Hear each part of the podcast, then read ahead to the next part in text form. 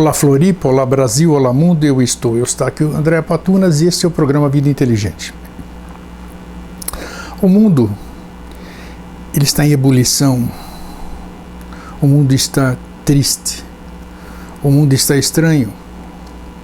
E nós sempre nos apegamos em alguma coisa para nos mantermos com esperança. Esperança de dias melhores, esperança de que as coisas mudem Esperança, enfim, de que promessas que nos foram feitas ao longo desses milênios todos, sabe-se lá de onde, de que origem, e que estão aí nos alimentando hoje, nos sustentando no que nós chamamos de fé, alguns chamam de fé, outros chamam de crença, outros chamam de esperança, outros chamam de qualquer nome. Hoje vocês estão vendo que o a tela está tá aberta, a imagem está aberta. E esse aqui é o meu convidado de hoje. Certamente vocês não estão vendo ninguém aqui, né? Vendo vocês não estão vendo, né? Mas que ele está aqui, ele está. Quem é esse aqui que está aqui? Esse que está aqui do meu lado esse é o meu amanhã, esse é a minha esperança, esse é o meu futuro, esse esse é o cara, esse é o ser, esse é quem pode transformar a minha vida. E em transformando a minha vida pode começar a transformar o mundo nós vamos bater naquela mesma tecla que qualquer mudança começa por nós próprios. Temos que começar por aqui. A gente quer mudar o mundo, mas a gente deve começar primeiramente a nos mudar para depois poder querer mudar o mundo. Então, esse que está aqui do meu lado hoje e que nunca me abandonou, que sempre esteve comigo e que não é nenhum santo, não é espírito, não é extraterrestre, não é anjo, não é coisa nenhuma, é o que eu chamo da minha essência daquele ser que habita dentro de mim e que ele está aqui do meu lado, me inspirando agora para falar com vocês, né?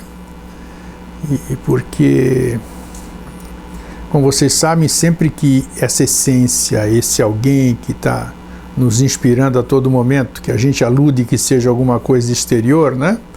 Ele, o dia que ele abandona-nos, o dia que ele nos abandona, aí o nosso corpo começa a apodrecer e tem que ser é, logo, logo transformado, enterrado ou queimado para que não possa atrapalhar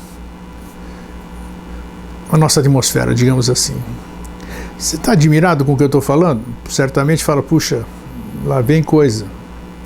Não é que lá vem coisa, é que a gente passa, dizem que nós estamos no terceiro milênio, sabe-se de lá onde tiraram isso aqui. Isso é coisa de esoterismo, isso é coisa das religiões, isso é coisa que vão colocando na nossa cabeça e nós, como vacas, como bois ruminantes, vamos ruminando e colocando sempre essas mesmas coisas que nem nós pusemos na nossa boca. Puseram na nossa boca e faz com que a gente rumine e a gente vai colocando para frente todas essas coisas. Então, independentemente do tempo que nós estejamos, nós estamos vendo que nós já devíamos estar num, num patamar diferente disso que a gente vê. O que, é certo e o que é errado? Isso nós não vamos entrar no conceito. Mas vejam, hoje nós vivemos, vivemos em insegurança, vivemos sem paz de espírito, vivemos depressivos, doentes, muitas e muitas coisas que passam longe daquilo que nos foi prometido. Que nos foi prometido e que nos, ainda nos é prometido, né? Se nós seguirmos determinadas regras, sei lá quem foi que inventou essas regras, né? Só para nos subjugar. E estamos aí em pleno, sei lá que lugar, que milênio que nós estamos e nós estamos praticamente na estaca zero. Por que, que eu digo isso? E talvez eu vá ferir vocês, mas não é essa a intenção, não é essa a intenção de forma nenhuma ferir, porque somos todos irmãos. Eu tenho, esse, eu tenho esse, essa concepção de que todos nós que estamos aqui neste planeta somos de uma certa forma ou outra irmãos. Por que, que nós somos irmãos? Porque nós nascemos de um pai e de uma mãe. E, essa, e fomos dando irmãos, sabe-se lá onde foi isso aqui, e pronto. É, um cruza com o outro e vai multiplicando, filho, filho, filho, filho, filho, filho, criam famílias, aumenta aquela coisa ali, pronto, somos todos irmãos. Então, quando a gente quer chamar atenção para alguma coisa, não é para derrubar a crença, não é para derrubar a fé, não é para derrubar a esperança de ninguém. É simplesmente tentar fazer com que as pessoas comecem a abrir os olhos para uma outra realidade. Que realidade é essa? Essa que está do meu lado aqui. Podem achar engraçado, podem estar tá, é, falando coisas a meu respeito nesse momento, que estão me assistindo mas eu não quero fazer graça aqui, não. Estou falando sério. Eu tenho um programa de televisão, é, 11 anos. A gente passa informação, a gente passa ponto de vista, tenta trazer aqui pessoas que possam fazer alguma coisa. Para que isso? Para sucesso, para fama, para dinheiro? Não, em absoluto. Todo mundo sabe, quem acompanha o Vida Inteligente sabe que não é nada disso. Não tem, não tem resultado nenhum, muito pelo contrário, é muito esforço, muita dedicação e retorno material zero. E não é, e não é esse o objetivo, não tem problema. Mas se nós estamos aqui, se nós temos essa oportunidade, se nós temos um veículo de comunicação, se nós podemos passar isso aqui, cabe a nós passarmos. O que, que eu digo nós? Eu e ele, né? Não é o nós, é eu e ele. Passar para vocês essa, essa visão ou essa, essa oportunidade de você dar uma olhada em outra coisa. Dê uma chance para seu pensamento, dê uma chance para sua percepção. Dê uma chance para os seus olhos, dê uma chance para você, dê uma chance para ele.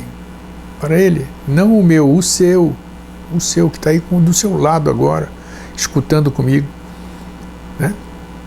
Então a gente vem há muito tempo seguindo, e a, maioria da humanidade vive, a maioria, a maioria, a grande maioria, somos 7 bilhões e 300 milhões, a grande maioria vive sob a regência de alguma crença religião.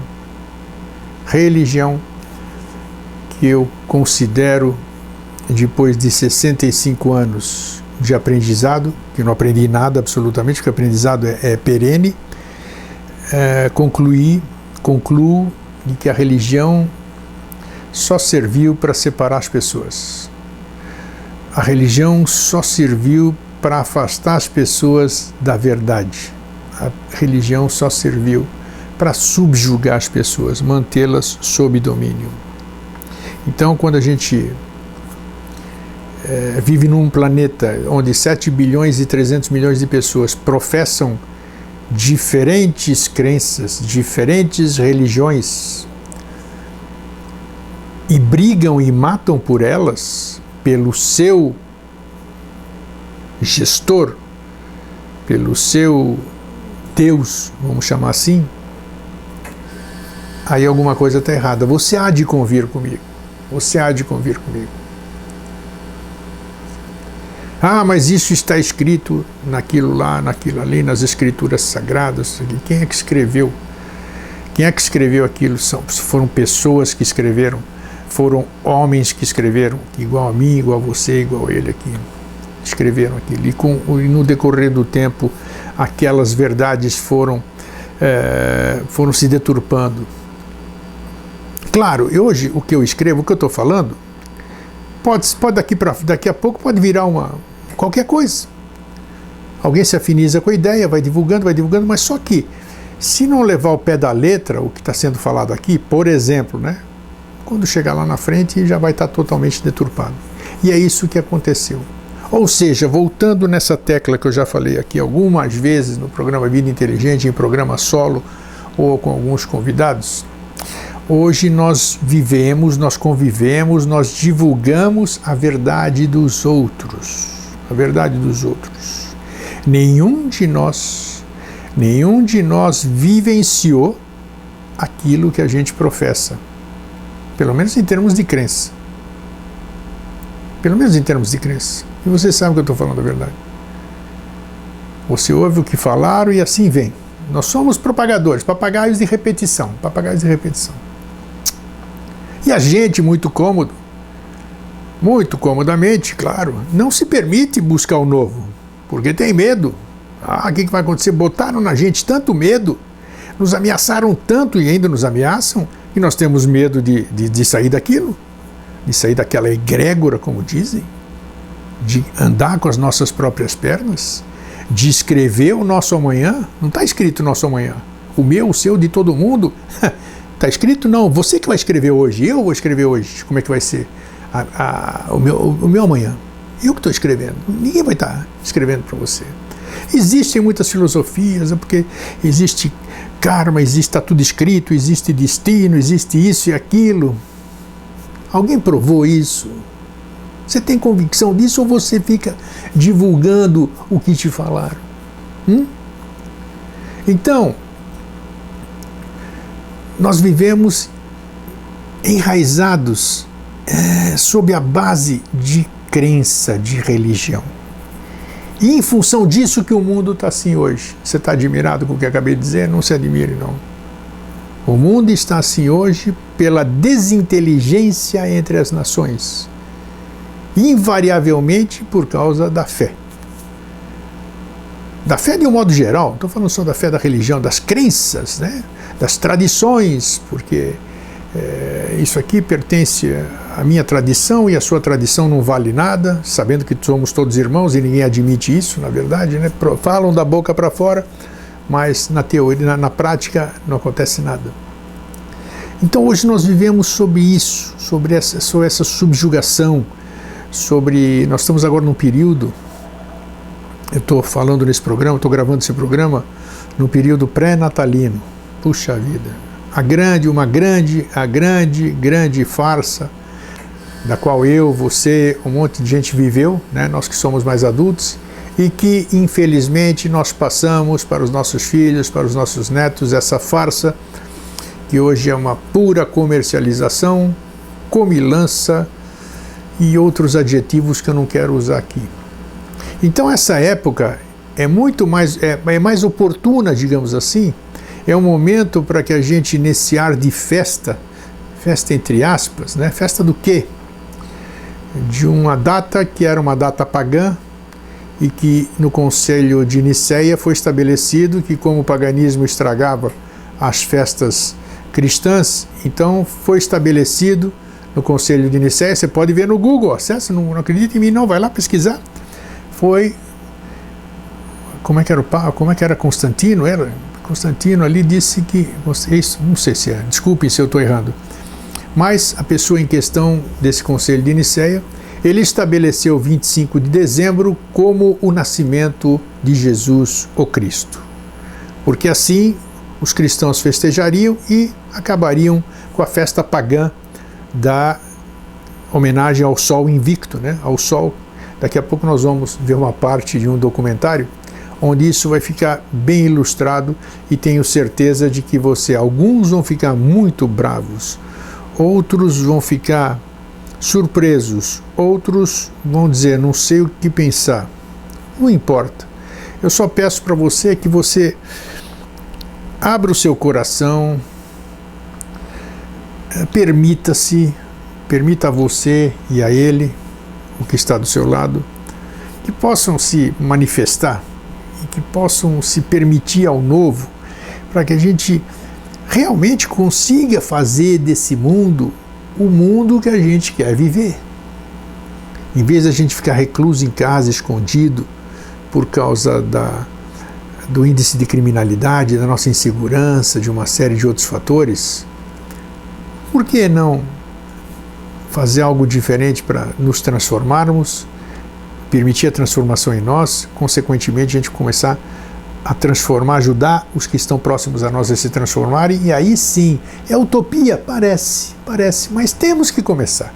Tudo teve um começo, tudo teve um começo. Por que não nós também não iniciarmos esse processo conosco, conosco, primeiramente conosco? Então, meus queridos, eu quero que vocês me perdoem se o que nós falamos hoje, o que nós vamos apresentar, vai mexer com as suas crenças, mas saibam que eu estou fazendo isso por amor, amor a mim e a vocês que são meus irmãos. Então acompanhem comigo.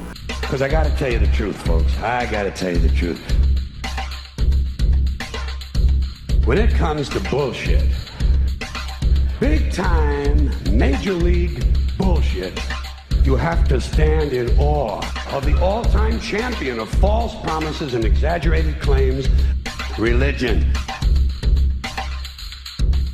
Think about it. Religion has actually convinced people that there's an invisible man living in the sky who watches everything you do every minute of every day. And the invisible man has a special list of 10 things he does not want you to do. And if you do any of these 10 things, he has a special place full of fire and smoke and burning and torture and anguish where he will send you to live and suffer and burn and choke and scream and cry forever and ever till the end of time. But he loves you.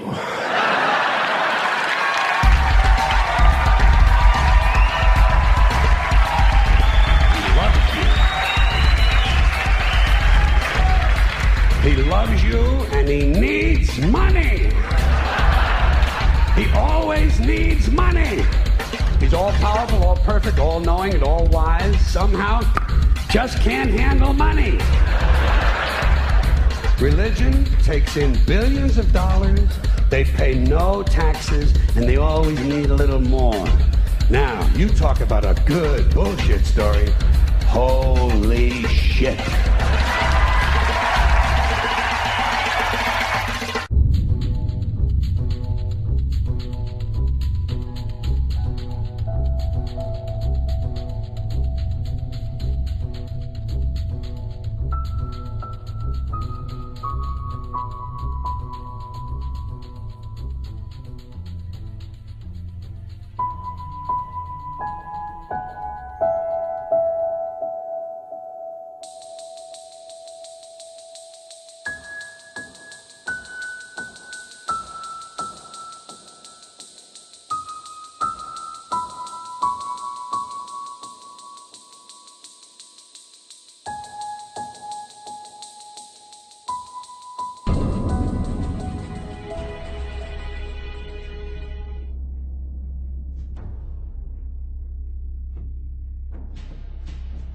Este é o Sol.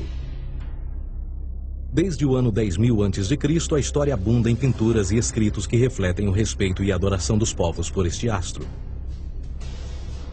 E é simples entender o porquê, com seu aparecimento todas as manhãs, trazendo visão, calor e segurança, salvando-os do frio e da escuridão da noite repleta de predadores. Sem ele, todas as culturas perceberam que não haveriam colheitas nem vida no planeta. Estas realidades fizeram do Sol o astro mais adorado de todos.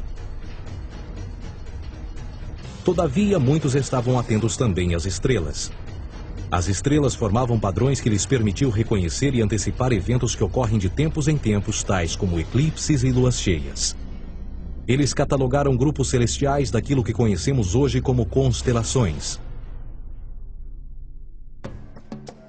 Esta é a Cruz do Zodíaco, uma das mais antigas imagens na história da humanidade. Ela representa o trajeto do Sol através das 12 maiores constelações no decorrer de um ano. Ela também representa os 12 meses do ano, as quatro estações, solstícios e equinócios. O termo zodíaco está relacionado com o fato das constelações serem antropomorfismos ou personificações, como pessoas ou animais. Por outras palavras, as primeiras civilizações não só seguiam o Sol e as estrelas, como também as personificavam através de mitos que envolviam seus movimentos e relações.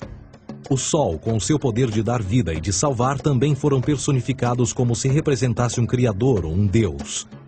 Deus Sol, a luz do mundo, o Salvador da humanidade. Igualmente, as doze constelações representaram lugares de viagem para o Deus Sol e foram nomeados por elementos da natureza que aconteciam nesses períodos de tempo. Por exemplo, Aquários, o portador da água que traz as chuvas da primavera.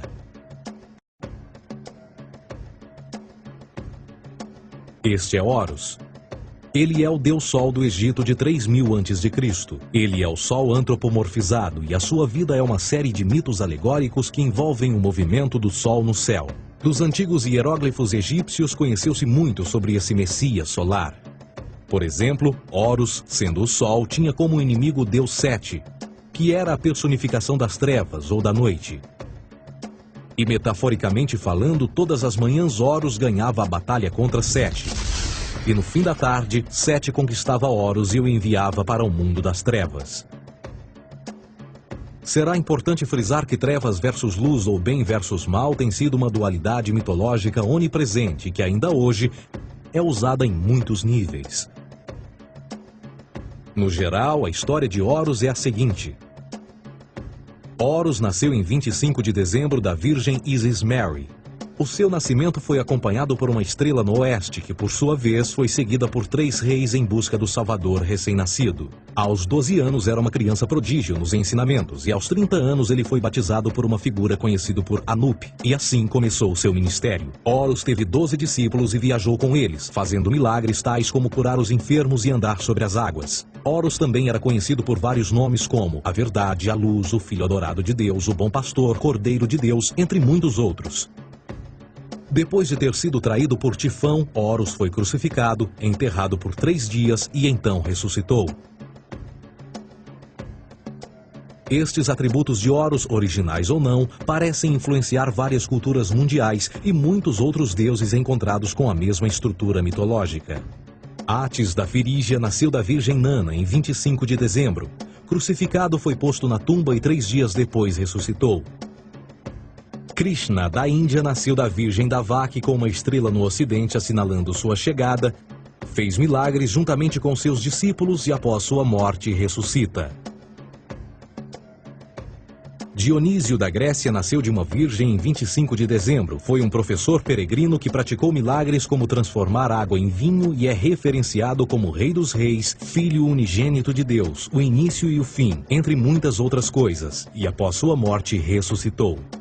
Mitra da Pérsia nasceu de uma virgem em 25 de dezembro. Ele teve 12 discípulos e fazia milagres. E após sua morte foi enterrado por três dias e então ressuscitou. Ele também foi chamado de a Verdade, a Luz, entre outros. Curiosamente, o dia sagrado de adoração a Mitra era um domingo.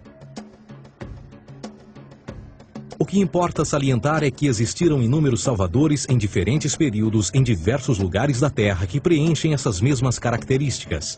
A pergunta que não quer calar: o porquê desses atributos? Por que o nascimento de uma virgem em 25 de dezembro? Por que a morte e a ressurreição após três dias? Por que os doze discípulos ou seguidores? Para descobrirmos, vamos examinar o mais recente dos Messias solares. Jesus Cristo nasceu em 25 de dezembro em Belém. Ao nascer, foi anunciado por uma estrela no ocidente que seria seguida por três reis magos para encontrar e adorar um novo Salvador. Tornou-se pregador aos 12 anos. Aos 30 anos foi batizado por João Batista e então iniciou seu ministério.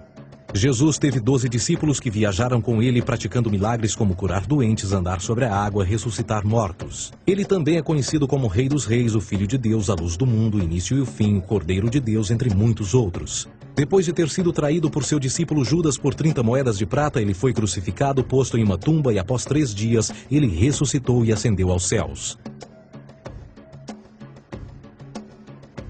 Em primeiro lugar, a sequência do nascimento é completamente astrológica. A estrela no ocidente é Sirius, a mais brilhante do céu noturno, que a cada 24 de dezembro se alinha com outras três estrelas brilhantes no cinturão de Órion. Essas três estrelas brilhantes são chamadas hoje como eram na antiguidade, três reis, três Marias no Brasil e Portugal. Os três reis e a estrela mais brilhante, Sirius, todas apontam para o nascer do Sol em 25 de dezembro. Esta é a razão pela qual os três reis seguem a estrela a oeste em uma ordem que apontam ao amanhecer. O nascimento do Sol.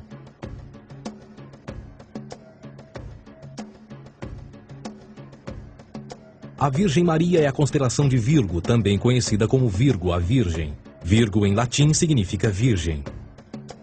Virgo também é conhecida como a casa do pão, e a representação de Virgo é uma virgem segurando um feixe de espigas de trigo. Esta casa do pão e o seu símbolo das espigas de trigo representa agosto e setembro, a época das colheitas. Por sua vez, Belém é a tradução ao pé da letra de a casa do pão.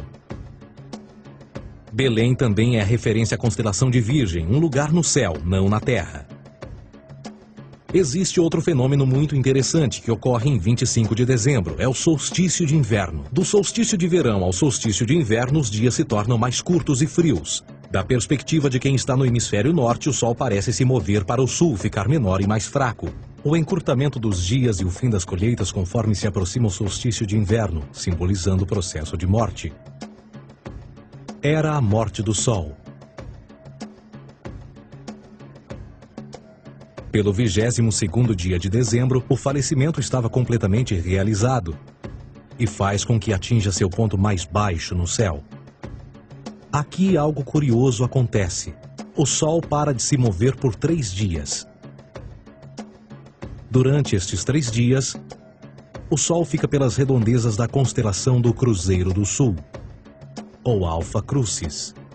Depois desse período, em 25 de dezembro, o Sol se move um grau, dessa vez para o norte, trazendo perspectiva de dias maiores, mais calor e a primavera. E assim se diz. O Sol morreu na cruz, ficou morto por três dias, apenas para ressuscitar ou nascer mais uma vez. Esta é a razão pela qual Jesus e muitos outros deuses solares compartilham da ideia de crucificação, morte por três dias e o conceito da ressurreição. É o período de transição do Sol antes de mudar para a direção contrária no hemisfério norte, trazendo a primavera e assim a salvação. Todavia, eles não celebram a ressurreição do Sol até o equinócio da primavera, ou Páscoa. Isto é porque no equinócio da primavera o Sol domina oficialmente o mal, as trevas, assim como o período diurno se torna maior que o noturno. E o revitalizar da vida na primavera emerge. Agora, provavelmente, a analogia mais óbvia de todas neste simbolismo astrológico são os doze discípulos de Jesus. Eles são simplesmente as doze constelações do zodíaco com que Jesus, sendo o Sol, viaja. De fato, o número 12 está sempre presente ao longo da Bíblia.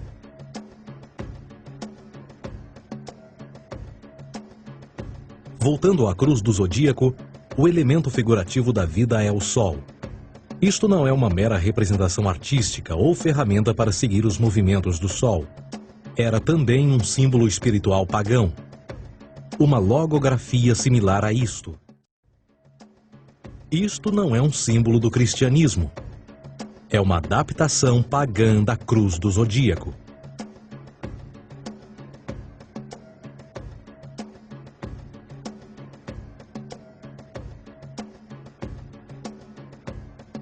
Esta é a razão pela qual Jesus, nas primeiras representações, era sempre mostrado com a sua cabeça na cruz. Jesus é o Sol, Filho de Deus, a luz do mundo. O Salvador a erguer-se, que renascerá, assim como o Sol faz todas as manhãs. A glória de Deus que defende contra a força das trevas. Assim como renasce a cada manhã, e que pode ser visto através das nuvens, lá em cima nos céus, com a sua coroa de espinhos ou os raios de sol.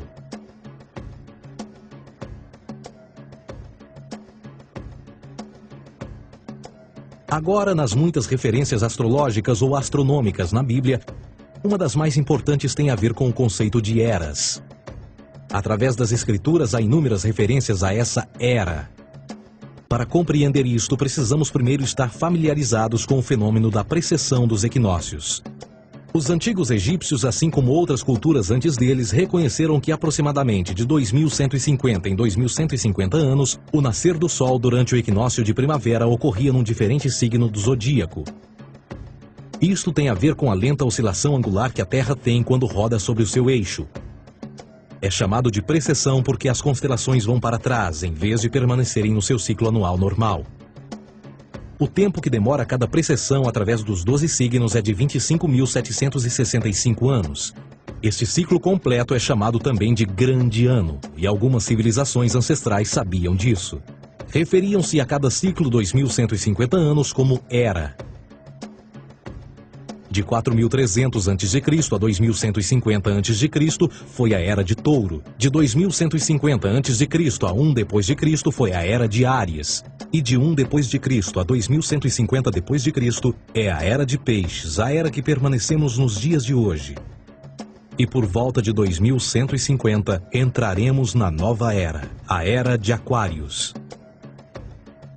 Agora, a Bíblia refere-se por alto ao movimento simbólico durante três eras, quando se vislumbra já é uma quarta.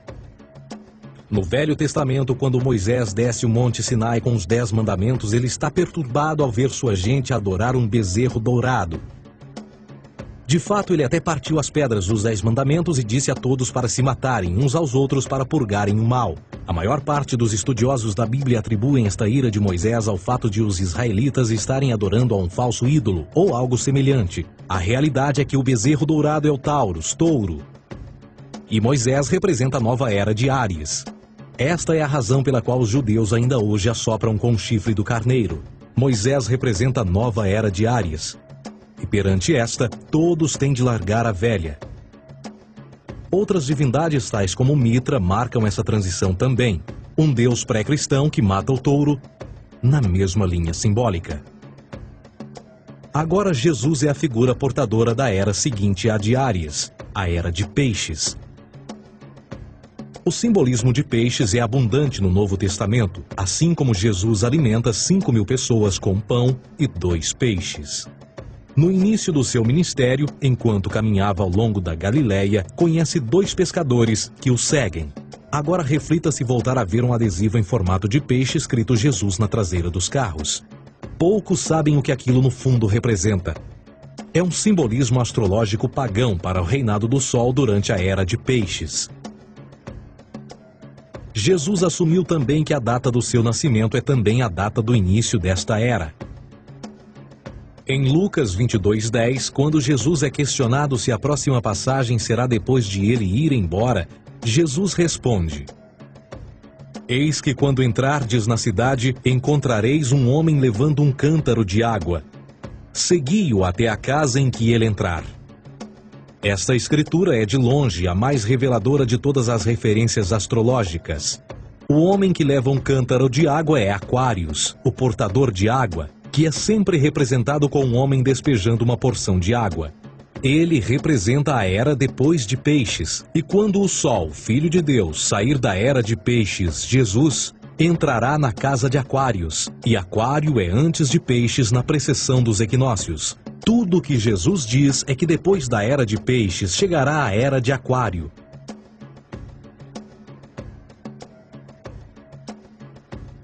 Agora todos já ouvimos falar sobre o fim do mundo. Deixando à parte o lado cartunista no livro de Apocalipse, a espinha dorsal nesta ideia surge em Mateus 28, 20, onde Jesus diz: Eu estarei convosco até o fim do mundo, dos séculos em português. Contudo, na tradução inglesa da Bíblia, a palavra mundo está mal traduzida. A palavra realmente usada era aion, que significa era. Eu estarei convosco até o fim da era, o que no fundo é verdade. Jesus, como personificação solar de peixes, irá acabar quando o Sol entrar na era de Aquário. Este conceito de fim dos tempos e do fim do mundo é uma má interpretação desta alegoria astrológica. Vamos dizer que aproximadamente 100 milhões de brasileiros acreditam que o fim do mundo está próximo. Além disso, o personagem de Jesus, literalmente e astrologicamente um híbrido, só demonstra o quão plágio do deus Sol Horus do Egito, Jesus é. Por exemplo, inscrito há 3.500 anos atrás, nas paredes do Templo de Luxor, no Egito, estão imagens da Enunciação, da Imaculada Concepção, do nascimento e da adoração a Horus, as imagens começam com o um anúncio à Virgem Isis de que ela irá gerar Horus, que Nefe, o Espírito Santo, irá engravidar a Virgem, e depois o parto e a adoração, e que é não mais do que o milagre da concepção de Jesus. Na verdade, as semelhanças entre Horus e Jesus são flagrantes.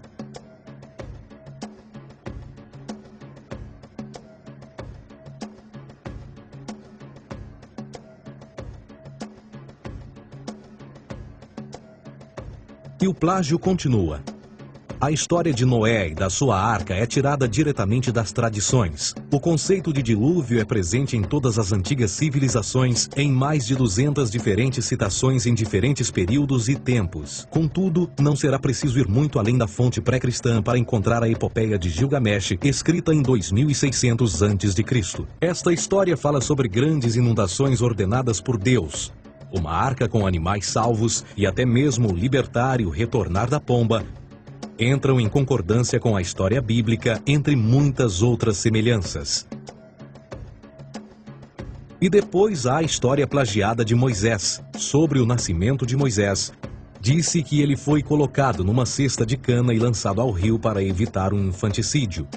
Ele foi mais tarde salvo pela filha de um rei e criado por ela como um príncipe.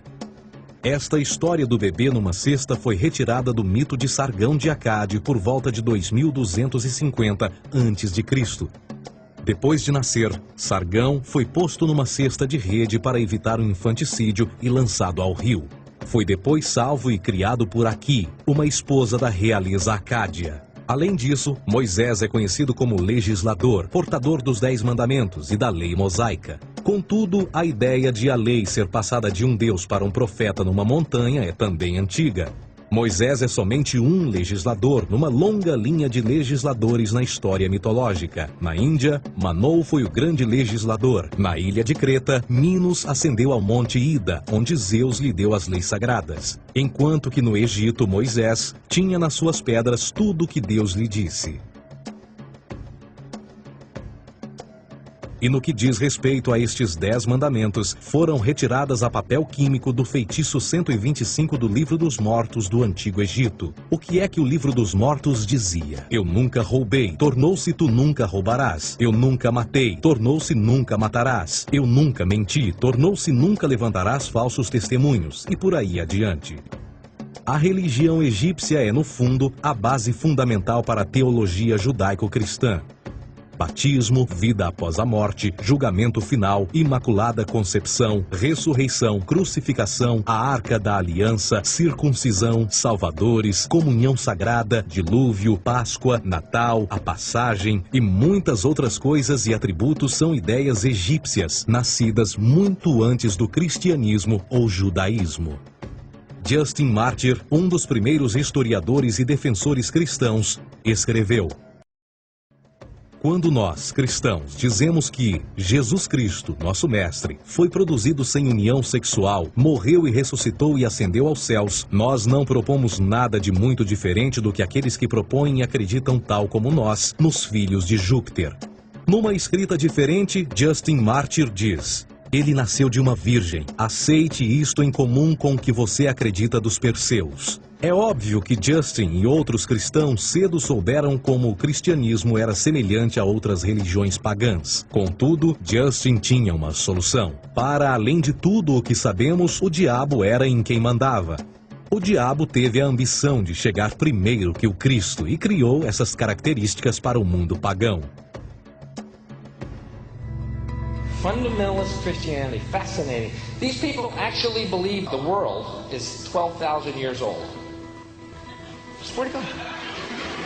I actually asked one of these guys, okay, dinosaur fossils. He says, dinosaur fossils? God put those here to test our faith.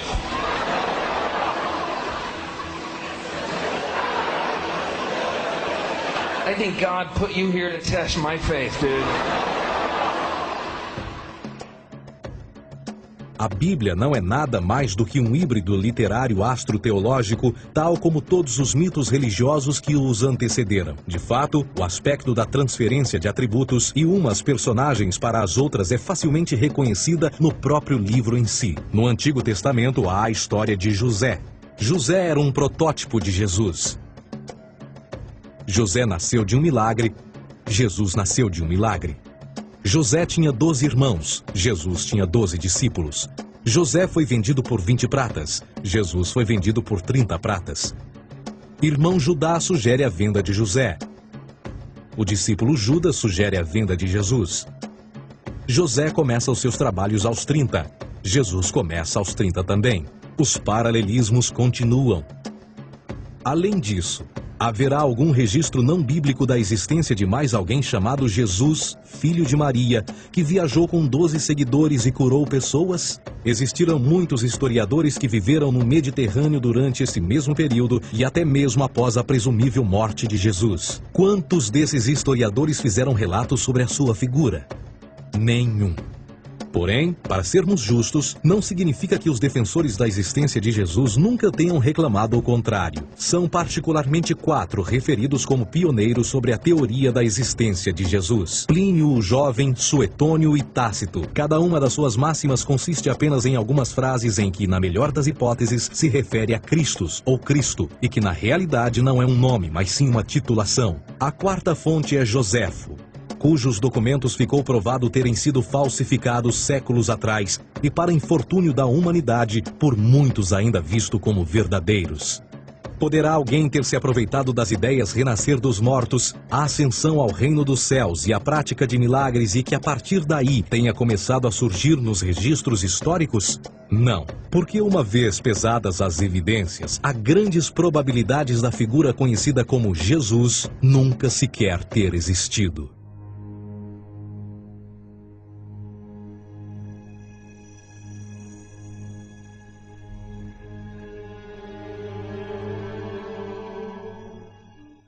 We don't want to be unkind, but we want to be factual. We don't want to cause hurt feelings, but we want to be academically correct in what we understand and know to be true. Christianity just is not based on truth. We find that Christianity was in fact nothing more than a Roman story developed politically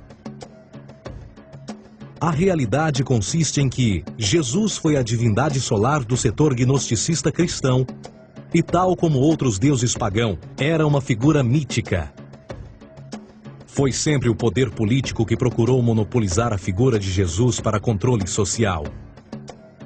Por volta de 325 depois de Cristo em Roma, o imperador Constantino reuniu o Concílio Ecumênico de Nicéia e foi durante esta reunião que as doutrinas políticas com motivação cristã foram estabelecidas e assim começou uma longa história de derramamento de sangue e fraude espiritual. E nos 1600 anos que se seguiram, o Vaticano dominou politicamente com mão de ferro toda a Europa conduzindo-a a um período de obscurantismo, onde o conhecimento era apenas um privilégio da Igreja, as Cruzadas e a Santa Inquisição. O cristianismo, bem como todas as crenças teístas, são a fraude desta era. Serviu para afastar os seres humanos do seu meio natural e da mesma maneira uns dos outros. Sustenta a submissão cega do ser humano à autoridade. Reduz a responsabilidade humana sob a premissa de que Deus controla tudo e que, por sua vez, os crimes mais terríveis podem ser justificados em nome da perseguição divina. E o mais importante, Dá o poder àqueles que sabem a verdade e usam o mito para manipular e controlar sociedades. O mito religioso é o mais poderoso dispositivo já criado e serve como base psicológica para que outros mitos floresçam ou justifiquem. Deixo para vocês meu fraterno abraço, meu feliz sempre, boas festas, cada um à sua maneira, e que num futuro muito breve possamos todos estar felizes, abraçados e dizendo: Puxa vida, que mundo maravilhoso que nós vivemos. Fraterno abraço.